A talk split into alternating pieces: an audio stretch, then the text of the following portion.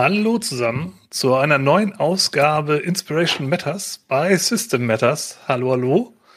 Äh, wir sprechen heute über Inspirationsmaterial und Quellen für Mythos World. Dieses wunderschöne Spiel hier. Und ähm, ich mache das natürlich nicht alleine. Wie immer habe ich auch Gäste dabei, nämlich den Pepe. Hallo. Hallo. Und den Kite. Hallo. Die beide arbeiten Hi. auch mit bei System Matters und ähm, ich glaube, ihr könnt einfach mal selber erzählen, was ihr da so treibt. Pepe, möchtest du anfangen? Ich merke gerade, dass meine Kopfhörer gerade aussteigen. Das heißt, ich lasse Kite gern mal kurz den Vortritt und richte das so lange. Diese modernen Kopfhörer. Hier, Richtig. Kabel. Ja, das hat keine Zukunft mit dem Kabel. Fängt mit man fängt mit technischen Jetzt Problemen geht's wieder. Alles gut. Okay, willst du doch, Pepe? Äh, gerne. Ähm, ich bin der Pepe. Hallo erstmal. Ähm, ich mache Grafik und Layout bei System Matters. Ähm, tatsächlich auch dieses wunderschöne Buch, über das wir beziehungsweise ja indirekt sprechen werden, ähm, habe ich gelayoutet. Ähm, ansonsten wahrscheinlich ähm, jede Slider-Grafik, die ihr auf der Webseite seht, ist von mir. Ähm, ich ähm, entwerfe die Grafiken und layoute sie für die Messen ähm, und alles, was irgendwie grafikmäßig sonst noch so anfällt. Genau, das, was wir alle nicht können sonst. Völlig hilflos sind. Sehr gut. Wofür man Profi genau, braucht. Wo man halt einen ne? Profi braucht, wo genau. das nicht so Laien wie wir hier machen. genau, ja, Kai, genau. was machst du denn profimäßig?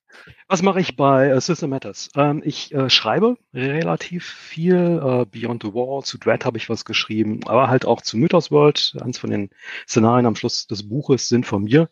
Ich habe es auch. Ja, alle, alle, zeigen es ganz brav. Sehr gut. So ist richtig, ja.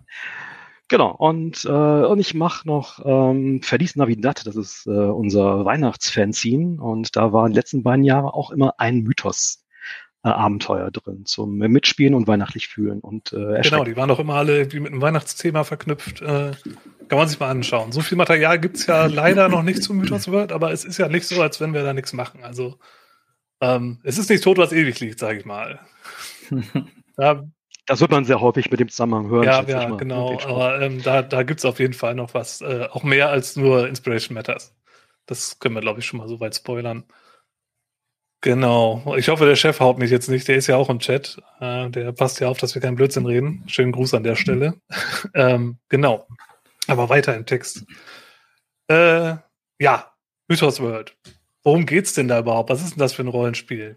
Kai, du kennst dich ja da mit am besten aus. Erzähl uns doch mal was. Ich habe da, ich habe da mal kurz noch mal reingeguckt vorher. Ähm, nee, also im Großen und Ganzen ist es natürlich ein, ähm, ein Rollenspiel, das äh, den Versuch unternimmt, äh, ja, Horrorgeschichten im Stil von H.P. Lovecraft äh, nachzuspielen, äh, nutzt natürlich klassischerweise die PBTA äh, die wir halt so haben, halt, äh, wobei das Schöne bei unserer Ausgabe ist, dass das alles äh, sehr schön neu gemacht wurde, vollständig neu illustriert und gelayoutet hier von dem Herrn da oben. Äh, und äh, man hat direkt auch Szenarien, mit denen losspielen kann. Ja, und ansonsten ist es halt klassisches PBTA. Ne? Also man würfelt mit zwei sechsseitigen Würfeln, versucht möglichst hoch zu kommen, um dann entweder es perfekt zu schaffen es äh, zu schaffen mit, äh, mit einem gewissen Aber oder es oder halt jämmerlich zu scheitern. Und da entwickeln sich die Geschichten recht recht gut daraus, muss ich ja, sagen. Halt. Genau, das ich habe mit PBTA quasi ein bisschen mit Mythos World angefangen. Und äh, ja, läuft. Ja, genau, also wenn man so vielleicht, um die Frage zu beantworten, was ist denn da so der, der große Unterschied zu Call of Cthulhu, also dem Klassiker, dafür würde ich jetzt so behaupten, dass bei Mythos World halt der Fokus mehr darauf liegt, dass die Geschichten halt aus der Gruppe heraus entstehen und weniger vorgefertigt sind. Also die Spielgruppe hat einen sehr größeren, sehr viel größeren Einfluss halt auf das, auf das Geschehen und auf die Handlung und auf das, was halt so passiert und was sie interessiert, als beim Klassiker, sag ich mal. Aber gibt dann doch einige andere Unterschiede. Also lohnt sich auch, denke ich mal, für Leute, die eigentlich mit Call of Cthulhu ganz zufrieden sind, einfach mal um so ein bisschen den Horizont zu erweitern. Und ich glaube auch die Sachen, über die wir heute reden, die sind eigentlich für alle Cthulhuiden und Horrorrollenspiele irgendwie geeignet. Aber das sehen wir ja dann gleich. Ich muss genau. es ja gestehen, ich habe es noch nicht gespielt. Du hast es noch nicht. Oh, schade. Nein, tatsächlich. Aber ja gut. Und ähm, Fun Fact: ähm, Wenn man ein Buch layoutet, heißt das noch lange nicht, dass man das Buch dann auch gelesen hat. Ähm, Daniel wird uns bestätigen können und lacht immer wieder darüber. Ähm, für mich ist Text immer erstmal Grafik, wenn ich das layoute. Es ist alles nur so Lorem Ipsum Nein, in erster Linie muss es halt ähm, optisch passen so und das heißt, ähm, der Teil meines Gehirns, der liest, der ist dann meistens schon mit Grafik ausgelastet irgendwie. Ähm, deswegen ich bin ich bin gespannt drauf und vielleicht inspiriert ihr mich ja, dass ich das mit meiner Gruppe dann mal ausprobiere. Ja, äh, zur Not machen wir mal so eine Runde. Schauen wir mal. Sehr lohnt gut. sich. Es lohnt sich wirklich. Genau. Okay, gut. Ähm, dann noch, bevor wir jetzt wirklich mit dem, mit dem harten Content anfangen, ähm, wir haben uns so eine kleine Spielregel gemacht. Äh, ich habe ja gerne irgendwie noch Spielregeln drumherum, habe ich ja auch bei dem anderen Inspiration Matters äh, Sendung, wo es sich anbot, gerne gemacht. Und hier ist die Regel gewesen, bitte keine Texte und Geschichten von Lovecraft selber und vielleicht auch versuchen, die Adaption zu vermeiden. Also es gibt ja zum Beispiel auch eine Verfilmung zu äh, Der Farbe aus den All, mehr als eine. Also die sind auch sehr gut aber ähm, die wollen wir hier jetzt nicht groß besprechen. Ist vielleicht nochmal was, was wir uns für später aufbewahren können. Aber äh, ja, schauen wir mal, was wir so dabei haben. Lassen wir uns überraschen. Ähm, genau, so. Ach, und weil wir ja ein Werbepodcast, äh, ein Werbestream hier sind, ja, für den Verlag, da muss ich auch noch mal ganz kurz Werbung machen. Wenn der Pepe hier ist, mit dem Pepe zusammen haben wir einen ganz tollen Podcast äh, zu DuckTales aufgenommen. Also wer den noch oh, nicht ja. gehört hat, völlig ab vom Thema jetzt gerade, aber äh, wer auf Pulp steht, sollte sich das vielleicht mal anhören. Nur mal so kleiner Seitenhieb. Da ist der Pepe auch dabei. Genau. Und der Kite ist gerne bei den Filmen-Podcasts dabei. So, das war jetzt der Werbeblock von mir. Ähm, damit würde ich jetzt übergeben an Pepe, um mal sein erstes Mitbringsel vorzustellen. Mein erstes Mitbringsel. Ähm, ja, wir haben ja gesagt, dass ähm, es, es geht jetzt nicht zwingend um Mythosword, beziehungsweise es geht um Inspiration für alle Lovecraft-Rollenspiele. die man so spielen kann. Die anderen erwähnen wir natürlich nicht, die sind alle hinfällig, seit es Mythos World gibt. Ähm, und ich ich bin, also ich leite sehr gerne und sehr oft ähm, und ich, ich bin sehr Atmosphärenspieler. Das heißt, für mich ist Atmosphäre oft ein kleines bisschen wichtiger sogar als Plot. Da werde ich oft angefeindet von Leuten, die den Plot und Rätsel und eine stringente Struktur sehr wichtig ist, aber da komme ich nicht ganz raus. Ähm, und das erklärt vielleicht auch das Erste, was ich mitgebracht habe. Ich habe hier stellvertretend mal das Lösungsbuch für Silent Hill 2 dabei. Mhm. Denn ähm, ich habe als ganz große Inspiration im Grunde wahrscheinlich schon immer für meine Rollenspiele Silent Hill. Äh, und zwar auch in erster Linie wegen der Atmosphäre. Ähm, ich weiß es nicht. Wahrscheinlich sind auch Leute dabei, die zuschauen oder sich das später mal irgendwie auf YouTube oder so anschauen, die noch sehr, sehr jung sind. Silent Hill ist eine ähm, Survival-Horror-Videospielreihe von Konami. Der erste Teil ist 99 erschienen, auf der PlayStation 1 damals noch. Ich habe auch mm, gespielt. Ja, genau, die habe ich ja auch gehabt. Ähm, und hat wahrscheinlich so ein bisschen so, so ein Gegenstück zu äh, Resident Evil damals dargestellt. Ähm, auch quasi eine, eine Survival-Horror-Spielreihe, die sehr äh, konfrontativ, sehr ähm, mit erschreckenden ähm, Szenen und vielleicht äh, böse Zungen würden behaupten, ein bisschen plump daherkam. Und Silent Hill war irgendwie dezenter, war irgendwie äh, subtiler und der Horror kam eher dadurch, dass ähm, der Protagonist oder die Protagonistin, je nachdem, welchen Teil man dann spielt, ähm, in die Stadt Silent Hill reinkommt und erstmal überhaupt nicht weiß, was passiert. So, ähm, die, die Stadt ähm, ist leer auf den ersten Blick und ähm, einfach nur angefüllt von einer ganz diffusen, beängstigenden Atmosphäre. So, ich erinnere mich, als man zum ersten Mal bei Silent Hill reinkommt, der Nebel und ähm, mhm. dieser, was man so als Schnee, was aber in Wirklichkeit Asche ist, ähm, ähm, interpretiert. Und das hat mich einfach von vornherein, auch die Musik von ähm, Akira Yamaoka, das hat für mich so ein Basis, Gefühl geprägt, glaube ich, dass ich immer irgendwie in Lovecraft-Rollenspielen vermitteln will. Und mhm. deswegen ist das für mich eins, ganz, eins der ganz, ganz großen inspirativen Geschichten. Ähm, ich habe ich hab mir das gestern Abend tatsächlich erst überlegt, dass das im Grunde die Hauptinspiration ist und habe mir dann den Kopf zerbrochen, wie, wie kann ich das rechtfertigen? Weil das ist im Grunde ja überhaupt nicht kosmischer Horror. Wenn man sagt, kosmischer Horror wäre ähm, die Angst vor dem Unbekannten. Letztendlich löst sich auch in Silent Hill auf, um was es geht, wenn man das Ganze zu Ende gespielt hat. Ähm, auch die Idee, dass ähm, große kosmische Mächte ähm, dem Menschen im Grunde den, den Platz äh, zuweisen, quasi nämlich äh, die Nichtigkeit in der Realität. Auch das ist im Grunde nicht offensichtlich in dem Spiel, glaube ich, oder in der, in der Spielereihe. Aber auf der anderen Seite ähm, die, diese, diese, diese Erkenntnis, dass die dass, dass du quasi isoliert bist innerhalb des Spiels, wenn du spielst, dass du im Grunde auch fast hilflos gegenüber den Gegnern bist oder gegenüber der Menge an Gegner und dass du immer wieder neu in Situationen reingeworfen wirst, wie zum Beispiel ähm, wir dürfen ein bisschen spoilern, nehme ich an. Ja, oder? ja, das Spiel ist alt genug. Genau, also gerade im ersten Teil ist es eben so, du kommst in die Stadt rein, ähm, es ist neblig und ähm, es ist erstmal fürchterlich. Und in diesem Nebel sind dann Kreaturen und du weißt nicht, was sind das für Kreaturen. Die greifen nicht an. Du kannst denen zwar irgendwie entkommen, aber du ähm, dir, dir wird nichts erklärt. So, und es ist furchtbar, du willst eigentlich nur weg. So, dann kommst du zum Beispiel zu verschiedenen Gebäuden, du kannst da auch in Häuser reingehen, das sind im Grunde erstmal keine Menschen. Und du kommst dann in größere Gebäude wie in eine Schule, in ein Schule, genau, Krankenhaus. Genau, das ist auch direkt. Irrst durch Gänge, ähm, öffnest immer wieder Türen, bist um jede Tür froh, die nicht aufgeht. Ähm, und dann dreht sich das Ganze irgendwann. Irgendwann wird, kippt das quasi in eine Gegenwelt und plötzlich verwandelt sich alles in Rost und überall sind Ketten und ähm, diese großen Ventilatoren. Ähm, und plötzlich denkst du, oh Gott, ich will wieder zurück in den Nebel. Ja.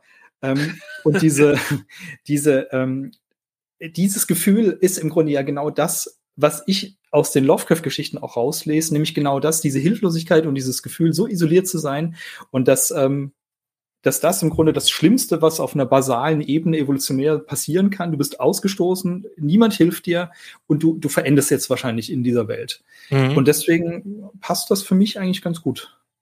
Ja, ja also ich, habe das auch gespielt. Hast, hast ja, gespielt, haben, Ich habe es auch gespielt. Äh, die, ich habe mit dem zweiten angefangen.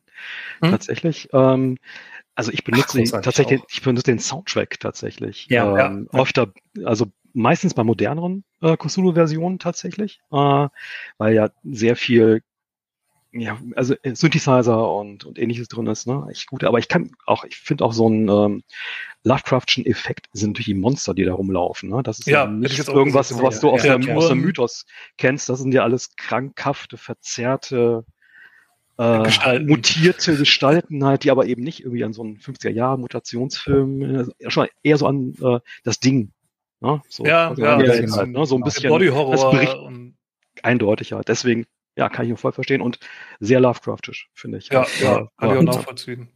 Also, also gerade der zweite Teil, ähm, auch hier vielleicht ein bisschen Spoiler-Territorium, ähm, letztendlich, ich habe mir überlegt, Silent Hill, die Stadt an sich wirkt ja im Grunde auch wie so eine Lovecraftsche Entität. Das heißt, eigentlich ist die Stadt der Endgegner, so ähm, mhm.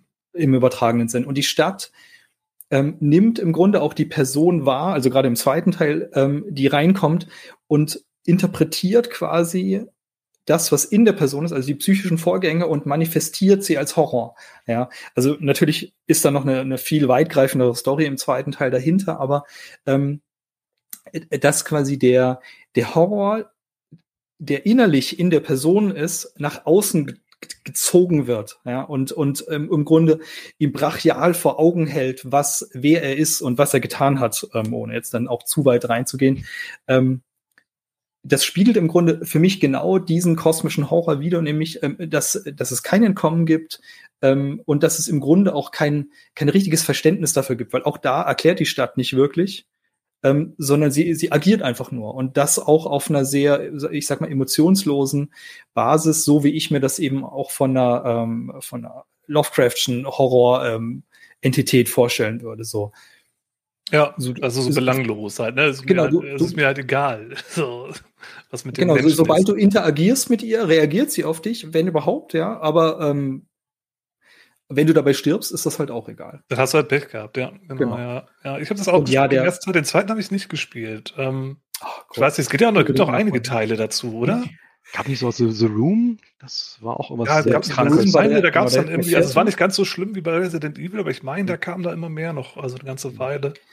Also aus, aus meiner Sicht ähm, sollte man die ersten drei Teile wahrnehmen. Der vierte ist im Grunde nicht Silent Hill, sondern es sollte eigentlich ein anderes Spiel sein. Und dann haben sie wohl mittendrin gemerkt in der Produktion, mh, hm, ah, vielleicht sollten wir doch Silent Hill 4, 4 draus machen, haben dann Leute mit dazugeholt. Das merkt man leider auch so ein kleines bisschen. Ähm, da ist zwar die Prämisse sehr gut, ähm, auch vielleicht nutzbar, auch als Inspiration. Ähm, der Protagonist ist in seiner Wohnung und kann seine Wohnung seit ein paar Tagen nicht verlassen. Mhm. Und ähm, du bist erstmal auch isoliert eben auf diesem, keine Ahnung, zwei Zimmer ähm, Wohnungsbereich.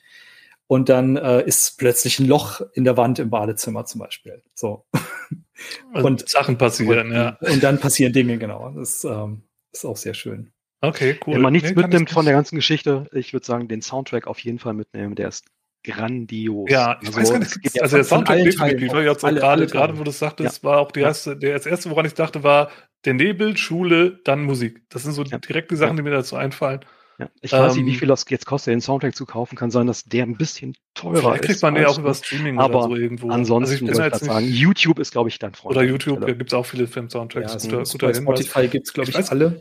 Bei Resident Evil gibt es ja auch äh, alles jetzt inzwischen als Remake, also irgendwie nochmal neu aufgemacht und modern auf, auf äh, ähm, aktuellen Konsolen, auch mit neuer Grafik und so. Ich weiß gar nicht, ob das bei Silent Hill auch sowas gab oder gedacht ist. Es gibt, ja, es gibt den zweiten und dritten Teil ähm, als HD-Remake für die PS3. Hm, ja, gut, ist auch schon ein bisschen her, Mhm. aber zumindest nicht ganz so Augenkrebs. Ja, der erste, ah, ich glaube, das ist optisch nicht machbar. Ähm, Ja. Dann ging, ging ja lang auch irgendwie das Gerücht, dass es einen neuen Teil gibt und dann, dann gab es wohl irgendwie Probleme und dann hat sich das wieder Das aufgelöst. ein Und jetzt habe ich schon wieder Gerüchte ja. gehört, dass es doch einen neuen Teil geben soll. Ich Ah, sehe okay, sogar, da aber fragt ja, jemand, so wie da Resident Evil, die, die Cash-Cow. Ich wollte gerade sagen, da fragt jemand, wie der Film war. Ich habe ihn Ja, gesehen ja, und ja, habe das keinerlei Erinnerung mehr dran.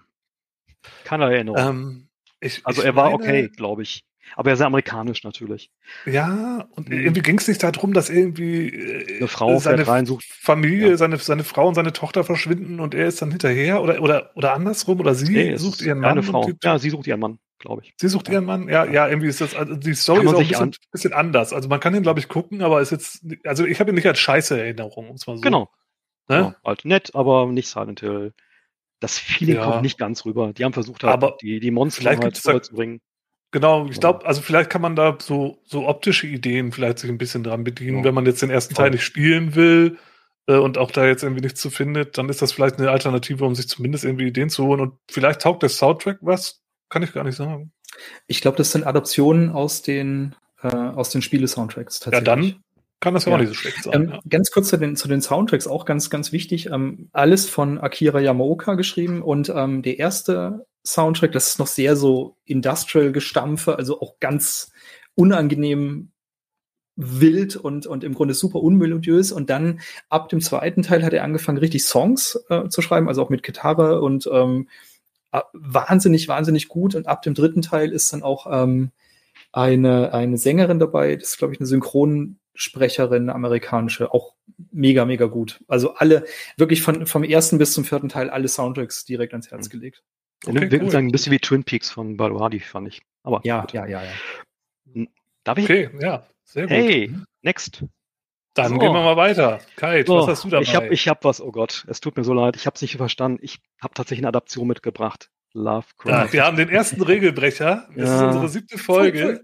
Ja. Äh, Schande. Aber, aber er muss sein. Und äh, er ist gut, alles klar. Er ist tatsächlich Alberto Breccia ist der Comic-Künstler, ähm, 1919 geboren, äh, schon 93 gestorben halt. Und daran sieht man auch, dass das ein echt altes Ding ist. Das heißt, hier habe ich gerade das äh, die aktuelle Version in rein. Deutsch. Ich mach dich mal groß. Sehr gerne. Ähm, von äh, vom Avon Verlag. Ich bin nicht vollkommen sicher, ob das stimmt. Also, sehen, ob man das. Ja, ich glaube, man kann es erkennen. So, also der heißt Lovecraft. Ich glaube, es ist spiegelverkehrt im Stream. Ähm, äh, und auch für die, die Verdammt. das jetzt im Podcast hören, er hält Lovecraft. den, den Comic Lovecraft in die, in die Kamera. Sehr schön. Ähm, das Tolle bei dem Ding ist, äh, das kann ich jedem empfehlen, der zu faul ist, sich durch Lovecraft zu lesen. Tatsächlich, weil erstens es sind die Adaptionen der klassischen Geschichten, die hier drin sind. Äh, fängt mit so was Kurzem wie das Fest an, aber äh, da sind auch Sachen Mhm. drin wie äh, Innsmouth und äh, einfach alle Klassiker sind da drin. In einem wunderschönen, düsteren Schwarz-Weiß, Tuschezeichnungen, äh, ein bisschen artsy, äh, natürlich, äh, aber nichtsdestotrotz, ähm, ich würde mal so sagen, wie je fantastischer der Moment wird, desto abstrakter wird, wird die Zeichnung dabei und das, das macht einen irren Effekt, weil der Mann kann einfach perf der kann absolut großartig zeichnen. Ähm, man sieht so fein ziselierte Bilder von, von, von Gesichtern, Ne? So am Anfang, wenn alles so okay ist, wenn man so noch in, in Arkham in der Minnesota University, ist, ne? und so die Professoren sieht halt, ne? und wenn man dann aber so irgendwie ins, ins Unheimliche rübergeht, dann wird das alles verschwommener, ver, verwischter und äh, das fand ich absolut atmosphärisch mitreißend. Ne? Und die Geschichten Magst sind du halt mal auch zeigen? Ähm, Kannst du mal aufschlagen, genau. Ich habe Ja. gar nicht. ich habe dir, glaube ich, ein paar Bilder geschickt. Vielleicht kannst du Ach, mal das ist das da hier. Okay, Das ja, sind die, dann, genau. dann kann ich das mal einblenden. Ja, mal. Weil es ist wirklich sehenswert, das ist echt schön. Ja, ja dann, dann blende ich das gerade mal hier ein. Also das, So, ich hoffe, das sieht man. ist- man kann etwas erkennen. hier. Ich glaube, Das, dass man kann es erkennen. Ich, ich nehme an, dass es irgend, irgendwas aus äh, dem Berg des Wahnsinns. Aber wenn du mal das nächste Bild rein. Ja, stimmt, das könnte wirklich sein. Ist, ja. Also alles sehr. Ja, ja, das ist auf jeden Fall Berge des Wahnsinns irgendwie. Und ja, ja diese merkwürdige Architektur wird hier versucht darzustellen, was ja. natürlich schwierig ist, weil die ja auch es ist in der Beschreibung sehr.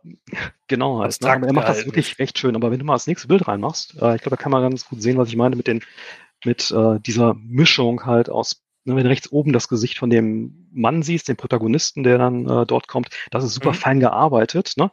Und äh, sobald er dann diesen seltsamen Wesen gegenübertritt, das ist der, der Mann, der äh, in der Mitte zu sehen ist, ne, der eine ja. wechselnde Maske trägt und so weiter. Ich mhm. fand das extremst äh, spooky und äh, da wird viel mit Schatten gearbeitet und äh, also erinnert mich vom Stil her auch sehr an, an From Hell.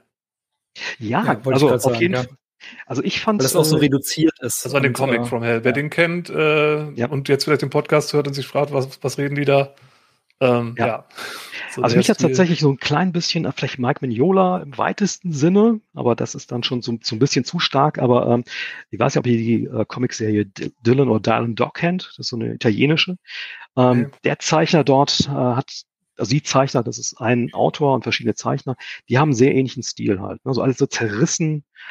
Ähm, ne, da wird auch mit Collagen gearbeitet, mit Tuschen, ich habe mich mit, mit Lutz Winter darüber unterhalten. Äh, der äh, als Künstler den Mann auch sehr verehrt und äh, ich glaube, der könnte da deutlich mehr jetzt darüber erzählen, als ich das jetzt tun kann.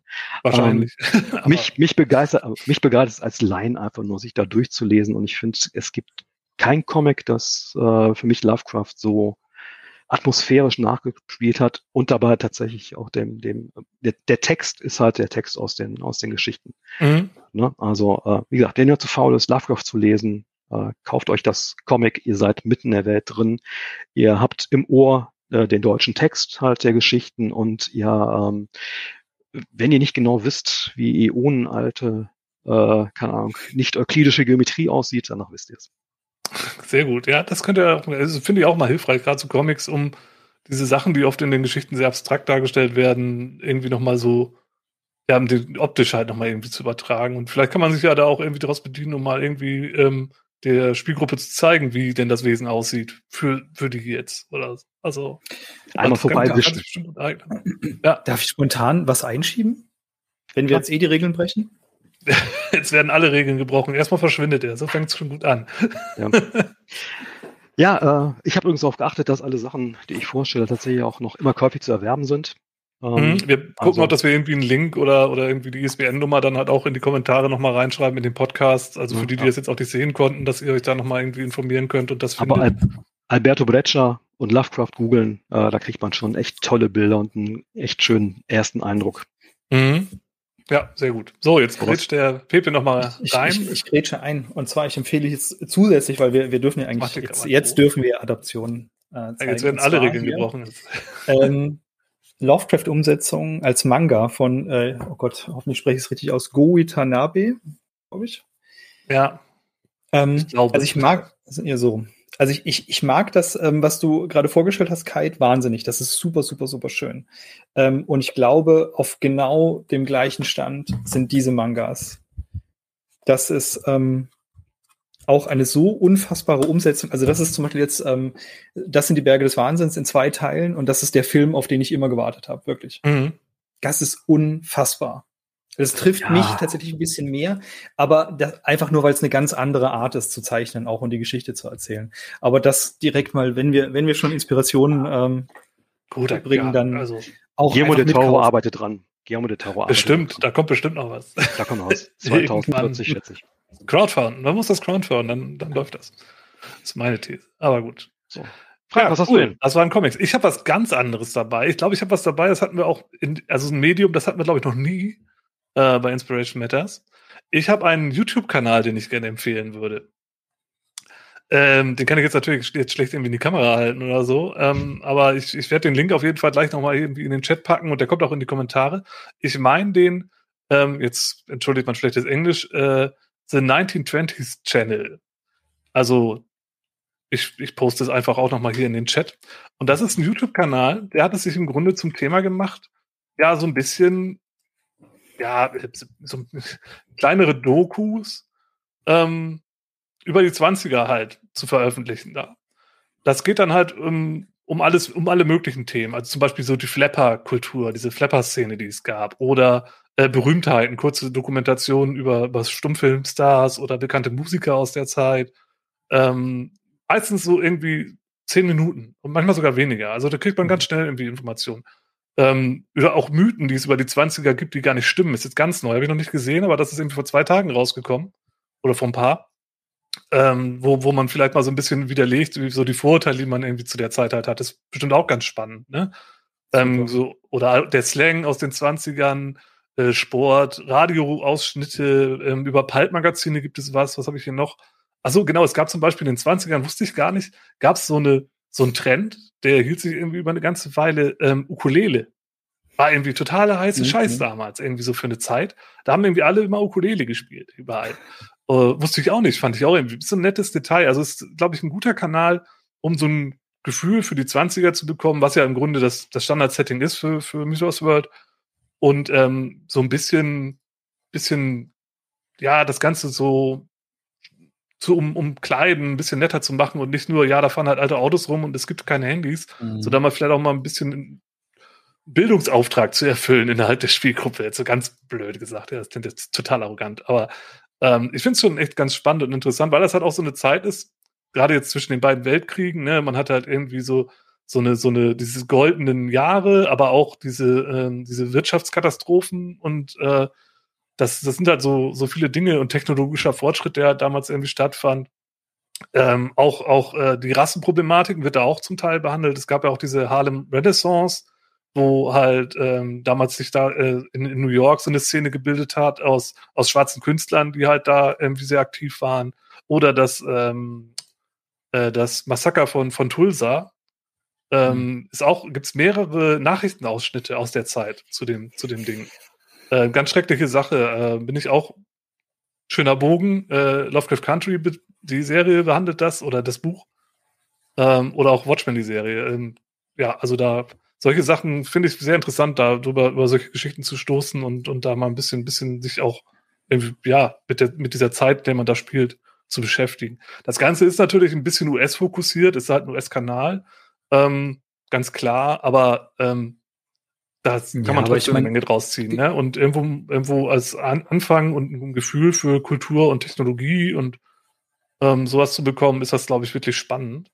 Ähm, wir hatten früher sogar ganze Stummfilme da drauf äh, auf dem Kanal. Wahrscheinlich aus irgendwelchen rechtlichen Problemen haben sie es äh, rausgenommen. Ähm, ja, also hier sowas wie der Golem oder solche Sachen waren da halt auch drin. Also diese, diese äh, deutschen expressionistischen Filme und so, die findet man aber auch. Also die findet man auch anderweitig auf anderen Kanälen. Aber äh, den explizit kann ich sehr empfehlen. Ähm, Finde ich spannend, sich da mal durchzuklicken. Der hat auch Playlisten, wo das Ganze ein bisschen nach Themen sortiert ist. Ähm, ja, also auch über Literatur und Radio, kleine Dokumentation. Fotografie ist ein Thema. Oder Kriminalfälle. Ganz spannend, weil da kann man ja im Grunde direkt dran anschließen. Mhm. Kriminalfälle aus den 20ern, da gibt es ja auch einiges äh, an Dingen, an denen man sich inspirieren kann oder äh, an denen man sich irgendwie mal langhangeln könnte. Ja, das ist so mein Tipp. Ich glaube, ihr beide kennt den Kanal nicht, äh, deswegen ist da jetzt kein wirklicher Dialog möglich. Aber ja, das war mein Monolog zu dem Thema. Ich hatte mir aber tatsächlich überlegt, als Inspiration äh, Chronik des äh, 20. Jahrhunderts zu nehmen. Da gibt's ja Einzelbände mhm. und da gibt's die 20er halt, ne? also 21, 22 bis mhm. 29 halt, die zu nehmen. Die sind auch klasse, kriegt man für kleines Geld am Flohmarkt oder online noch. Und äh, ja, du hast sofort Handouts und Ideen und äh, mhm. man kann mal so machen und ist auf einer Seite und kann daraus vielleicht sogar ein Abenteuer und Background stricken. Ansonsten erwarte ich natürlich, Frank, dass beim nächsten Rollenspiel äh, Mythos World du eine Ukulele spielst. Ja, ich, ich, muss mir auf jeden Fall eine Ukulele anschaffen. Das, äh, ja, Daniel schreibt, Sherlock Holmes in den 20er hätte wohl eine Ukulele gehabt. Ja, äh, bestimmt. das hätte aber seine gut. Bienen verschreckt, oder? Ja, ich glaube, es hätte alle Leute verschreckt, auch Watson. Gut, ähm, ja, das war das war's von mir. Dann würde ich auch direkt weitergeben an Pepe. Du hast doch bestimmt noch mehr dabei. Ich habe noch mehr, ja. Ähm, ich habe noch zwei Sachen. Schaffen wir zwei noch? Ja, mach erst mal eins, wir gehen dann weiter mhm. und gucken mal, wie das, was die Zeit so, so hergibt. Okay, äh, oh Gott, wie schwierig. Ähm, dann nehme ich Bessere. den. Ja, eben. Ich nehme den polnischen Maler äh, Beksinski. Ich habe mir vorhin ein Video angeschaut, um rauszufinden, wie man seinen Vornamen ausspricht, und ich habe es nicht hingekriegt, das ordentlich nachzusprechen, deswegen lasse ich's. Ähm, Beksinski, Moment, ich kann direkt ein bisschen Wissen ablassen, ähm, wurde geboren 1929 in Sanok und ist leider schon 2005 in Warschau gestorben und zwar ist er erstochen worden. Ähm, ja, ganz, mhm. ganz unangenehm von einem ganz jungen Menschen, dem er kein Geld leihen wollte. Seltsam. Kann man auf der Wikipedia-Seite von ihm nachlesen. Ähm, aber ganz, ganz wichtig, ähm, der Herr Stefan Droste hat mir den mal empfohlen. Äh, und zwar, als ich wahnsinnig damit gehadert habe, ein Traumlande-Abenteuer zu schreiben. Und habe letztendlich ähm, als Basis tatsächlich diese Gemälde von ihm angeschaut. Und ähm, es hat mich derartig verstört und es war so ähm, eindringlich. Was, Frank, du kannst bestimmt was zeigen gerade. Ich, ich kann, ich, du hast mir ja hier ein, zwei Links äh, Bilder. Genau. Ähm, vielleicht magst du auch gerade noch mal den Namen in den Chat reinschreiben, weil ich glaube, wenn man den jetzt einfach nur hört, ähm, wie gesagt, wir verlinken das auch für die Podcast-Hörer am Ende dann irgendwie den Wikipedia-Artikel oder so. Mhm. Aber ich gebe auch gerade mal hier die Bilder frei. Hier ich. Ähm, so, da haben wir eins. Da ist er. Vielleicht kann ah, ich ja, auch, sehr gut. Ich kann auch Links hier reinschicken, oder dann schicke ich nämlich direkt mal auch den. Ja, es äh, kann sein, dass das gesperrt wird in dem, in dem, von dem Bot. Ah, nee, sieht gut aus. Ah, gut, okay, super. Ähm, ja, es ist, ähm, ich, ich, ich ähm, bin künstlerisch zu unbewandert, deswegen kann ich das nicht richtig ähm, ähm, klassifizieren, was das jetzt ist. Ähm, es wirkt sehr surreal auf mich. Ähm, man mag mich äh, korrigieren, wenn das kein Surrealismus ist. Aber es hat, es hat eine, eine Eindringlichkeit und eine Dichte ähm, von, von unangenehmen Gefühlen in diesen Bildern, die mich halt sofort inspiriert haben. Du kannst vielleicht machen wir weiter. Da ist eins mhm. mit so einer, mit so einer Art Schlucht und, ähm, also auf dem ersten Bild, um es auch mal für die Podcast-Leute ja, ja. aufzunehmen, hier, ähm, man sieht da irgendwie einen, einen Baum, der sehr merkwürdig wächst. Also äh, auf der einen Seite sehr ausgeprägten dicken Ast hat und der andere, in die andere Seite einen sehr dünnen. Dann gibt's da, und der wächst anscheinend irgendwie auf einer See oder auf einer Insel oder so. Auf jeden Fall sieht man halt auch eine Menge Wasser und da drauf ist dann noch so ein Boot, das wie so ein Halbmond äh, geformt ist. Also ja, sehr merkwürdig, alles in sehr dunklen Farben gehalten. Also das muss man sich, glaube ich, auch selber angucken. Das ist, glaube ich, wirklich mhm. schwierig zu beschreiben. Ich gehe mal weiter auf diese Schlucht. Ja, gut, okay, das, äh, ja. Sag du was genau. dazu. Ich, ich sag was dazu.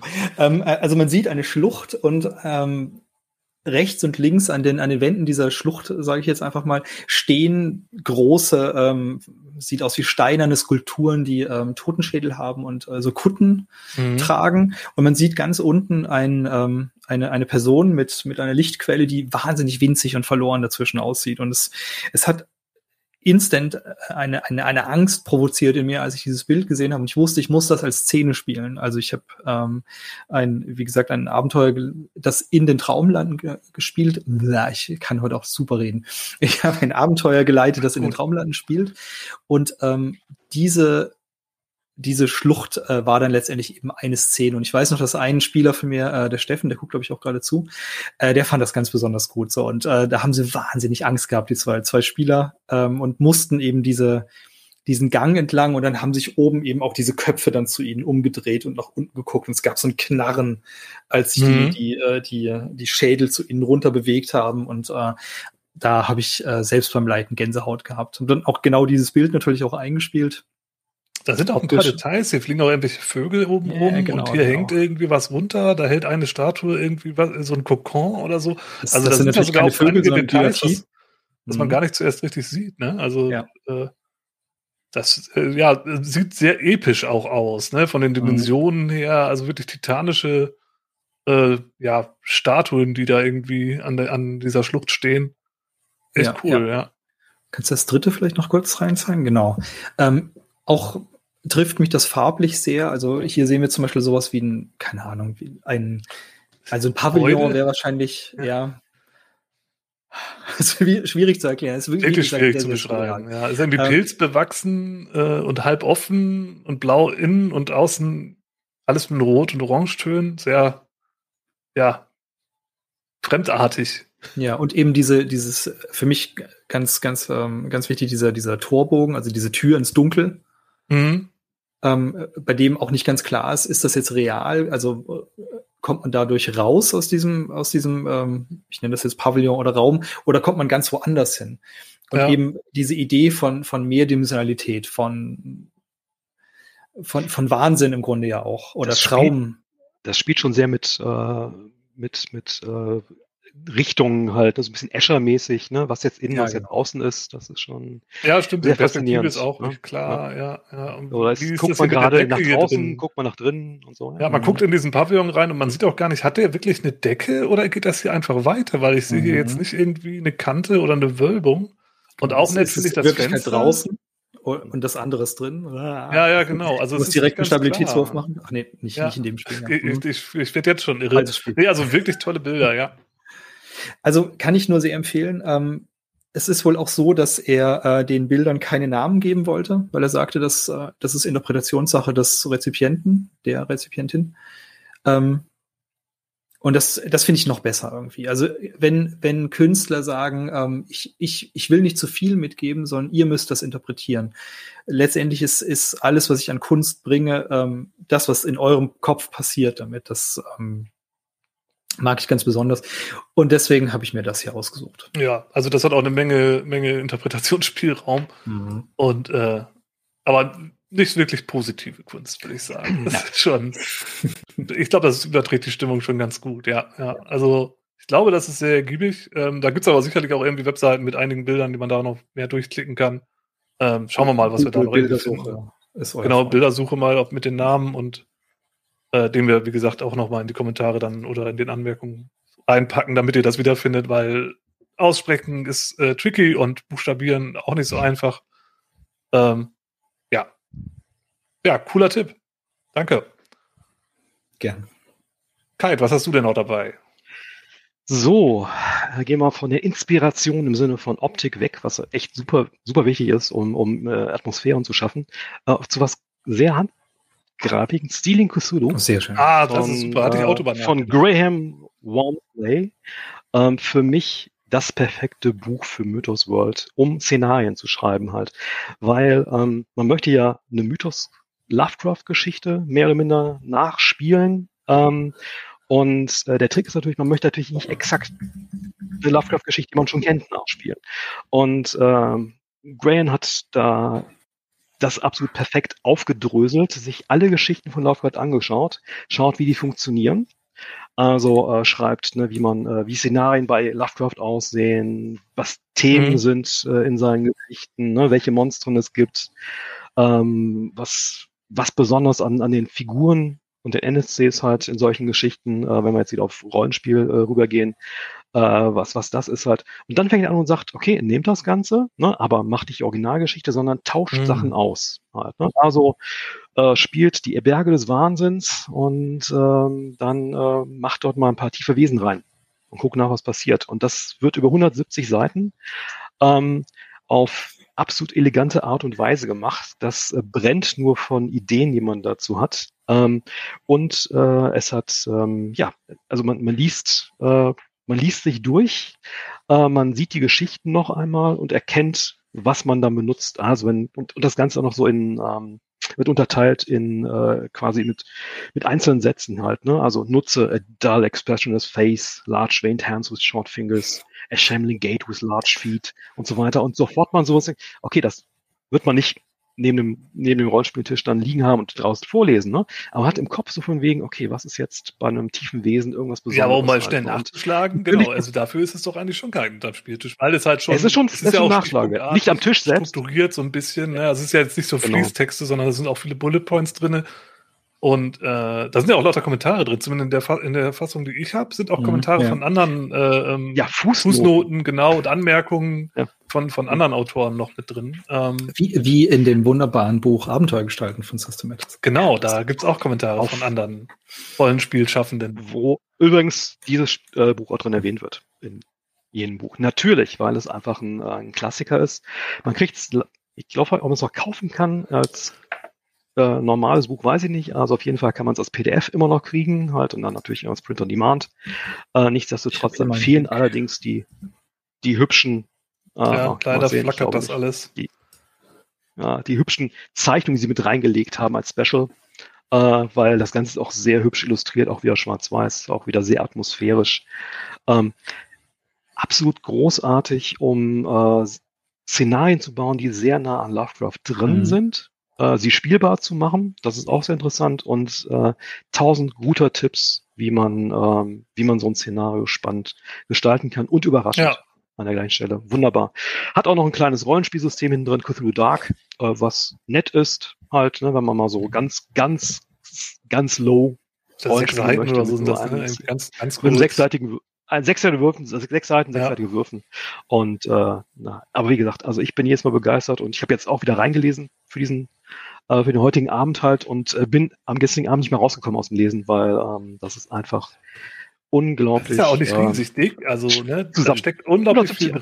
drin in dem Mhm. kleinen Ja. Büchlein. Das ist wirklich toll. Und, Ich mochte- ähm, ja. Ich mochte total, dass er ähm, irgendwie analysiert hat, dass eine Lovecraft-Geschichte immer absteigend ist, also auch örtlich. Und Stimmt, dass er den es immer in Tipp die gibt, Tiefe geht. Das genau, findet dass man er den Tipp vielen, gibt, ja. ähm, dass man eben auch in seinem Rollenspiel quasi Level für Level oder oh Gott Level, ja ich ähm, Also ich wie habe viel Dark Souls gespielt. Ja. ähm, quasi Szene für Szene tiefer geht, also auch räumlich, so dass du eben anfängst in äh, ebenerdig, dann gehst du in den Keller, unter dem Keller findest du dann irgendwie, keine Ahnung, Katakomben, die tiefer gehen und unter den Katakomben ist dann der, der Tempel, der ganz tief unten ist. Und ähm, da kriege ich gerade auch die Brücke wieder zu Silent Hill zurück. Ähm, dieser Abstieg in die Psyche, die, ähm, also für mich ist immer auch so eine, für mich ist Rollenspiel immer Symbolik. Ähm, das heißt, wenn die Leute tiefer hinabsteigen irgendwo, dann steigen sie auch tiefer in den Wahnsinn, in ihre Mhm. Angst, in ihre eigene Psyche, was auch immer. Ähm, und das finde ich halt super, super spannend, wie er das auseinandergebaut hat und eben solche Symbolgehalte auf eine spielbare Ebene rausgezogen hat. Ja, genau. Also es Wahnsinn. ist irgendwie wie ein, wie ein Buch, das halt die Lovecraft-Geschichten irgendwie interpretiert und analysiert, aber nicht auf äh, literarische Basis, sondern halt aus rollenspielerischer Perspektive. So, ja, also wir guckt halt Perfekt, ja. wirklich in dem Buch, wie, äh, was sind da für, für Sachen, die ich halt am Spieltisch direkt einsetzen kann oder in einem Abenteuer und, und was sind da die Themen und die Besonderheiten. Bringt das halt schön auf den Punkt äh, und nimmt dann da echt viel Arbeit ab auch. Also es ist ein wirklich tolles Buch. Wirklich, wirklich toll. Also es, er ist nicht nur literarisch durchgedacht, sondern es ist ein Füllhorn von kurzen, kleinen Ideen, die da nicht nur in den Fußnoten drin sind, sondern auch mal zwischendurch drin stehen. Also Ja, ja. großartig, Also voll, vollkommener, äh, also ein, ein Muss für Leute, die Szenarien schreiben wollen und äh, nah an Lovecraft bleiben wollen, was Ja. ja, äh, hilft. Kann ich mich nur Also- anschließen. Uneingeschränkte Empfehlung da auch von, von mir. Also, ja, der, der Tipp geistert ja bei uns in den Kreisen eh schon länger rum, aber äh, also wenn das jetzt noch jemand entdeckt, dann, dann freue ich mich für jeden, weil das ist wirklich ein tolles Ding. Cool, ja, sehr schön. Ich habe jetzt äh, noch einen Film mitgebracht und über diesen Film weiß ich, da scheiden sich die Geister so ein bisschen. Ich weiß nicht, wie, ich meine, ich meine, ihr habt es beide gesehen. Ich, ich glaube, wir haben uns auch mal drüber unterhalten. Ich, ich weiß aber, also die Hälfte der Leute, mit denen ich mich über den Film unterhalte, die hassen den. Meine Frau findet den ultra scheiße. Ähm, aber aber Dank- ich finde, ich fand, danke. ich fand, das war der beste Film 2018. Punkt. Also ähm, ich, ich halte ihn gerade mal in die Kamera. Ich habe hier auch äh, ein bisschen schönere. Ist er mit Nicolas Er Cage? ist mit Nicolas Cage. Äh, Wow. es ist Mandy. ja, ich habe hier die limitierte Fassung in der, in der, die Special Edition in der Hand. Ähm, die ist Das Logo. wie ein, wie ein Vinyl von der, vom Format her, wie eine große Schallplatte. Und mit einem, ja, da steht halt Mandy in Black Metal Schriftzug drauf, in knallrot Ja, leuchten. kann ich kann ich's bitte aufessen? Ich will's. Ja, das ist wirklich, wirklich toll. Also ähm, da ist auch eine Menge Special-Zeug. Ich, ich erzähle gleich was zum Film, aber hier ist alles, hier ist so eine kleine Schallplatte drin ja, von dem richtig. Sektenführer, der früher mal angestrebt hat, irgendwie eine Schlagerkarriere zu machen. Das ist groß. Und ähm, da sind verschiedene Fassungen und Soundtrack und alles Mögliche drin. Wirklich tolles Ding. Das kriegt man, glaube ich, nicht mehr, aber den Film selbst kriegt man. Ähm, genau. Äh, da würde ich jetzt direkt mal fragen, habt ihr den Film gesehen? Natürlich. Ich Okay, auch, ja. gut. Ähm, Schweigen.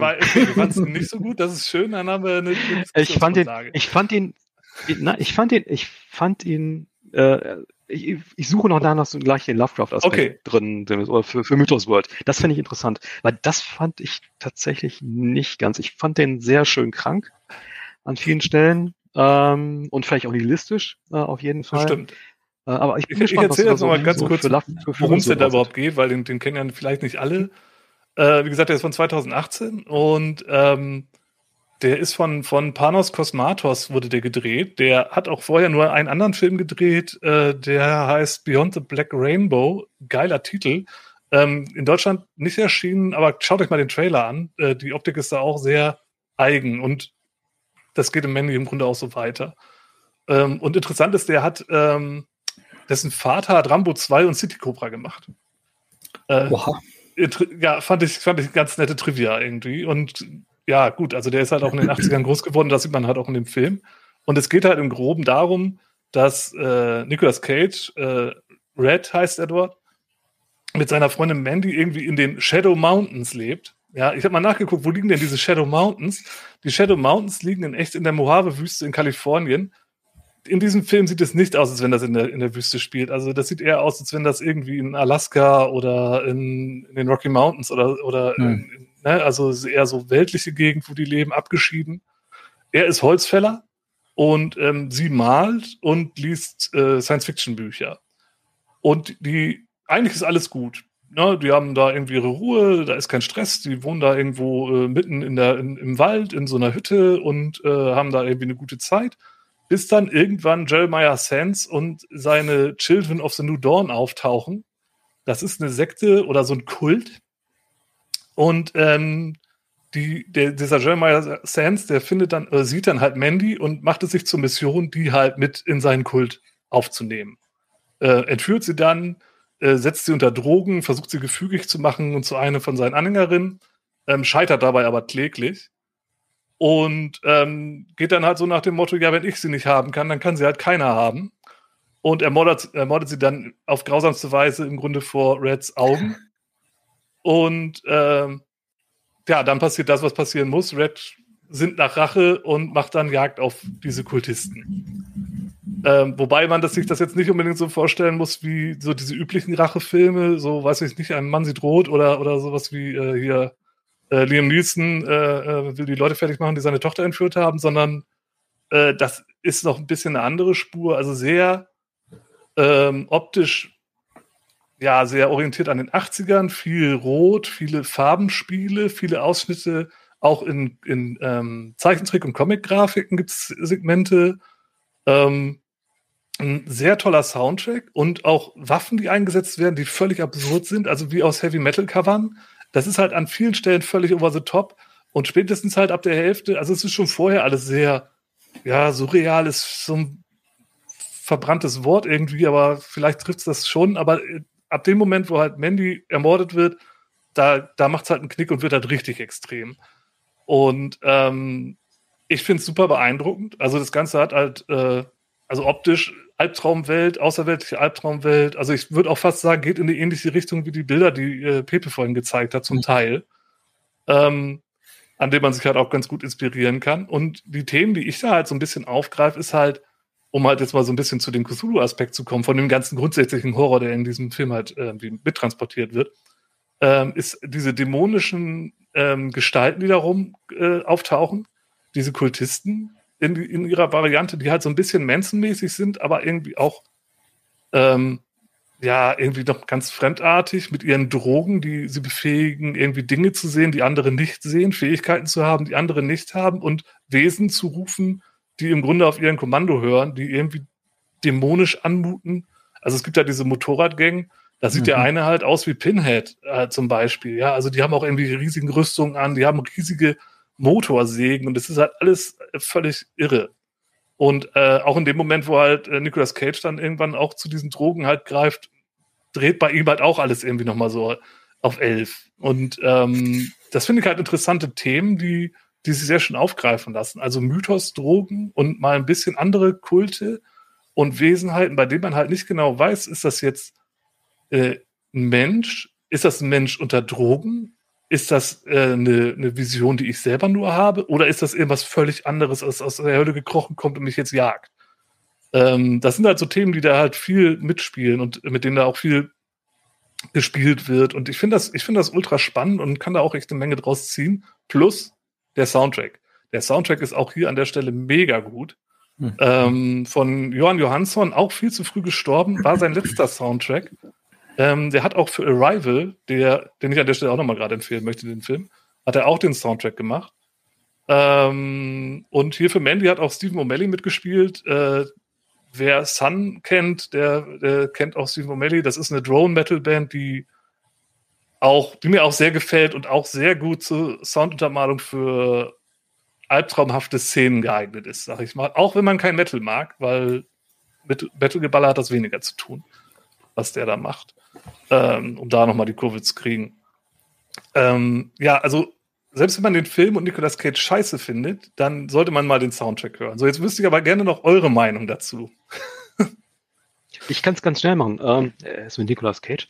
Äh, aber ähm, ja, das noch, viel, noch, noch viel wichtiger.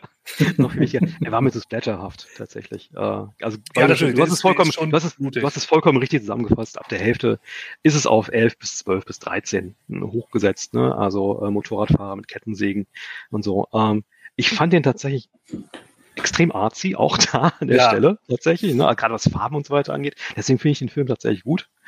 Ähm, er geht halt in die Splatter und nicht in, für mich in die, in die Grusel-Horror-Richtung. Und deswegen, deswegen fand, äh, fand ich, also ich kann mir vorstellen, die Musik äh, zu nehmen halt, aber das als Vorstellung für eine Mythos-World-Geschichte, weiß ich nicht, äh, wäre nicht mein Stil.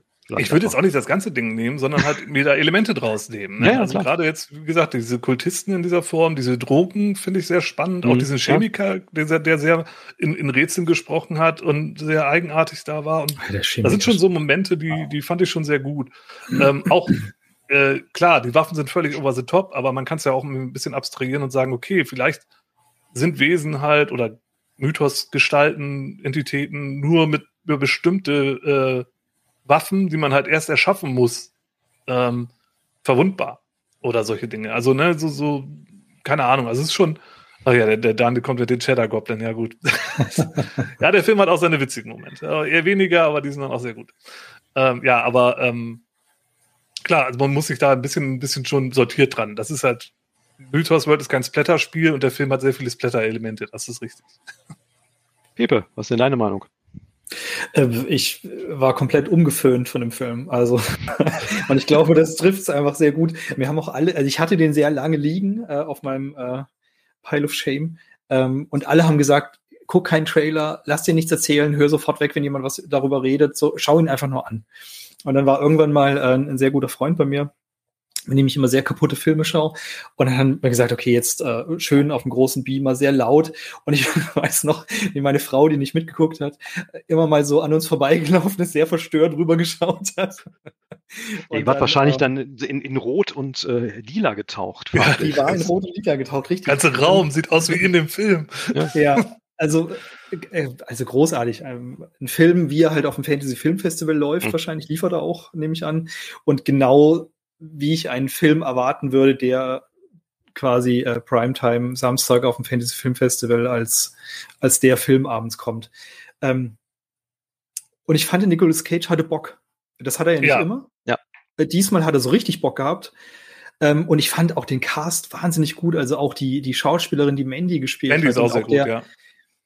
Alter, wo. Und wenn man, wenn man, wenn man einen irren Kultanführer braucht, wenn, wenn, du, wenn ja. du irgendwie mal ein Beispiel suchst für einen irren Kult-Anführer, ja, ja. Dann, dann ist das auf jeden Fall was, wo du mal reingucken solltest, weil der Typ ist halt völlig Banane. Ich habe auch ein bisschen recherchiert, der ist anscheinend wirklich irgendwie in so einem eigenartigen religiösen Zirkeln unterwegs. Also äh, wirklich völlig, völlig Banane. Ne? Und hat auch ein bisschen mit Hintergrund. Ne? Er hat halt diese gescheiterte Existenz, wollte halt irgendwie Musiker werden und das hat halt irgendwie nicht so geklappt, äh, weil die Carpenters erfolgreich.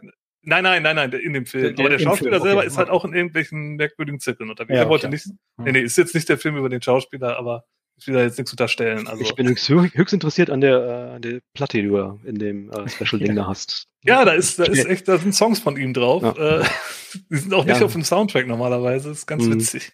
Cool. Ich, ich, ich, fand auch ein bisschen, das war so ein bisschen wie Rob Zombie-Film ähm, mit mehr Drogen. Mhm. Ja. Ähm, also auch, auch was den, auch was das, äh, das, das Gewaltlevel anging. Ähm, also, ähm, ich weiß nicht, hattest du, du hattest gespoilt, wenn Mandy stirbt? Ja, wie das Mandy ich schon gesagt. Also, nee, wie habe ich nicht gesagt, oh, aber ja. ja sage ich jetzt auch nicht, aber das fand ich, ja, ja, also das, ja. das war und, unangenehm. Und aber auch dann an der Stelle seine Reaktion. Also, äh, da ja. kann man auch, also manche sagen ja, Nicolas Cage kann nicht Schauspieler, ne? Äh, die strafig lügen. Also, er hat nur oft keinen Bock. da haben wir Glück gehabt. Ah, ja gut.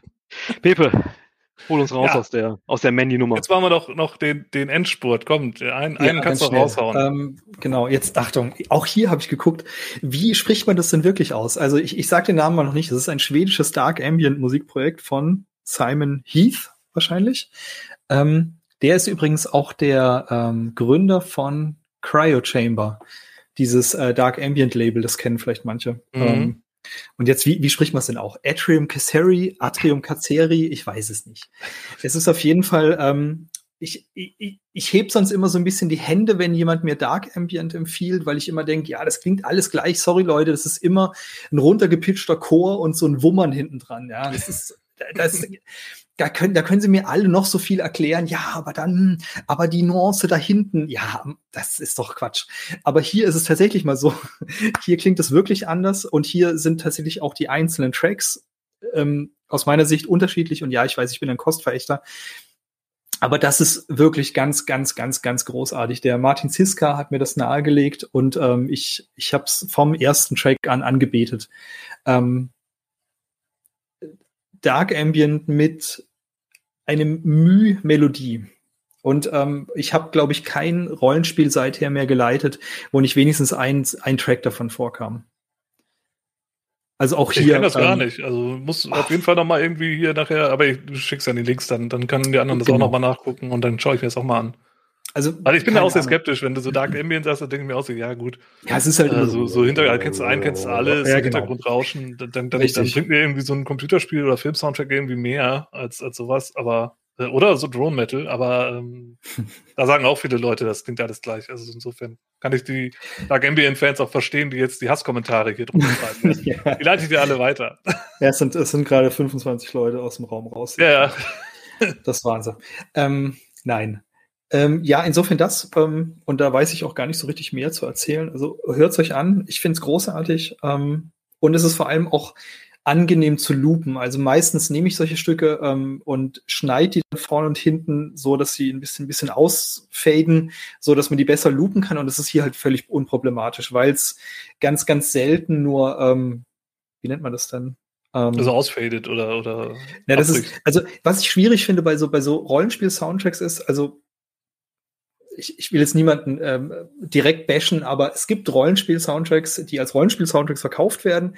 Und ich versuche die zu loopen und es funktioniert nicht, weil sie nämlich eine, wie, wie nennt man das, eine Dramaturgie haben innerhalb des Tracks. Das wie heißt, es fängt super ruhig an, dann geht's mega ab plötzlich, irgendwann wird's wieder langsam und ich denke mir, aber das, das funktioniert doch so nicht. So ist doch meine Szene unter Umständen gar nicht so. Aber bei Atrium Kazeri ist das tatsächlich entweder sehr, sehr gleichförmig oder die, äh, die Dramaturgie ist so langsam, dass man das mitspielen kann quasi. Insofern auch sehr, sehr praktikabel nutzbar. Ähm, das war's. Cool. Hiermit empfohlen. Sehr gut, danke. Kite, hast du noch ein Ding jetzt zum Finale? Ah, genau. Äh, ja, wenn du schon Fantasy Filmfest gesagt hast, übrigens immer reingehen, es sind immer gute Filme Bitte. da. Ähm, 2014 war es, glaube ich, da habe ich äh, dieser Oculus gesehen. Oculus? Oculus? Oculus? Oculus? Achso, ich glaube, den habe ich auch gesehen. Oculus, ja.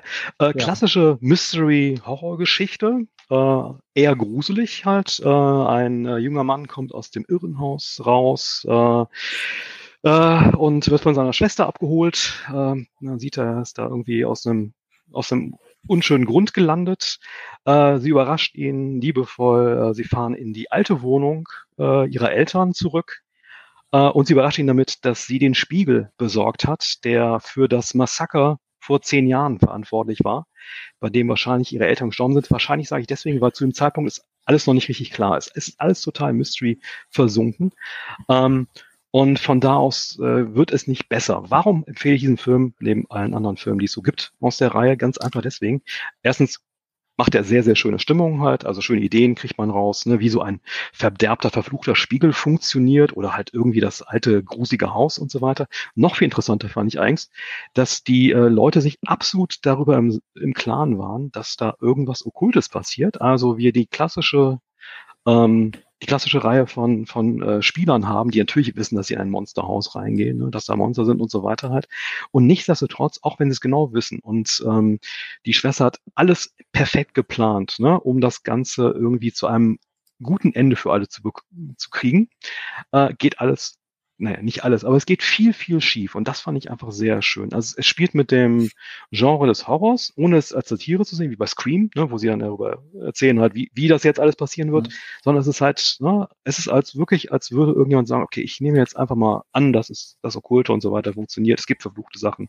Ne, in dem Haus sind 45 Tote in vier, vier Jahrzehnten gewesen äh, und das hat alles seinen Grund und jetzt wollen wir das Ganze mal auf, aufräumen halt. Und was dann äh, passiert, ist sehr schön, arbeitet auch ähnlich wie bei Silent Hill mit, ähm, ja, mit so einer träumerischen Atmosphäre halt. Es wird wunderbar damit gespielt, dass man mitbekommt, was früher äh, in dem Haus passiert ist, als die beiden Kinder waren. Also die beiden Schauspieler sind jetzt um die 20, 25 alt. Ähm, und man sieht, wie sie nochmal so als, als 12- und 10-Jährige dort rumlaufen und nach einer Weile verwischt sich das Ganze auch. Also echt ein wirklich cooler Film, also ein kleines, ich fand ein kleines Meisterwerk aus der Reihe der Fantasy-Film-Sachen. Die sind ja meistens sehr, sehr gut, aber das ist halt auch einfach ein sehr schönes, gruseliges, eine extrem gruselige Atmo und hübsche Ideen, wie man seine, seine Spieler ärgern kann als Spielleiter.